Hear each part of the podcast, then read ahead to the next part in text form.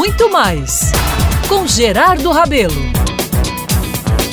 Pão é sinônimo de felicidade para muitas pessoas e por isso ele tem até uma data especial para si. O Dia do Pão é o 16 de outubro e foi escolhido pela União dos Padeiros e Confeiteiros no ano 2000 em Nova York. Bem dentro dessa vibe, ou desse tema, segunda-feira 8, mas vocês sabem, foi comemorado o Dia da Criança. E também, nessa data, comemoramos o Dia da Padroeira do Brasil, Nossa Senhora Aparecida. Mas por que é que a gente está conversando sobre essas datas comemorativas? Pois bem, fiquei pensando como o mundo gira e aqui ou ali nós passamos o tempo sem nos permitir as mais variadas motivações para tornar a vida mais leve e gostosa de ser vivida. O mundo é assim mesmo, viu? E a gente não se dá conta. Quando é jovem, é claro, que podemos fazer desse carnaval. Fiquei pensando como o mundo gira aqui ou ali e nós passamos o tempo sem nos permitir as mais variadas motivações para tornar a vida mais leve e gostosa de ser vivida. O mundo é assim mesmo e a gente nem se dá conta, quando é jovem, é claro, que podemos fazer desse carnaval de festejos uma boa razão para viver melhor e até para ganhar, ou melhor, trabalhar.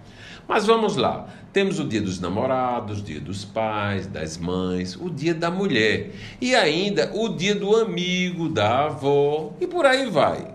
Mas o fato é que esse festival, sem ser feriado, que aí é outra coisa louca, transformamos o nosso país numa terra de amplas comemorações, algo que chega a desconcertar ou estimular aqueles que têm o propósito do trabalho. É porque essas datas fazem nossa economia girar. E como fazem, né? Temos que pensar nisso também. O brasileiro, como todos sabemos, é um povo sofrido, mas feliz, que faz do limão a limonada diariamente. E o melhor, está sorrindo sempre, seja o dia que for. Ao escutar uma batida do bombo ou assistindo a um joguinho de futebol, pode ter certeza que a alegria vai surgir no pedaço. Aqui, meus amigos, uma briga de vizinhos, principalmente se for pelas razões do amor proibido, vira bom assunto para se debater.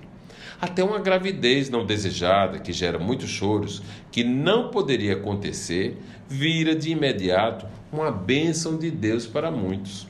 Estou falando isso tudo porque muitas vezes somos nós mesmos que complicamos a vida.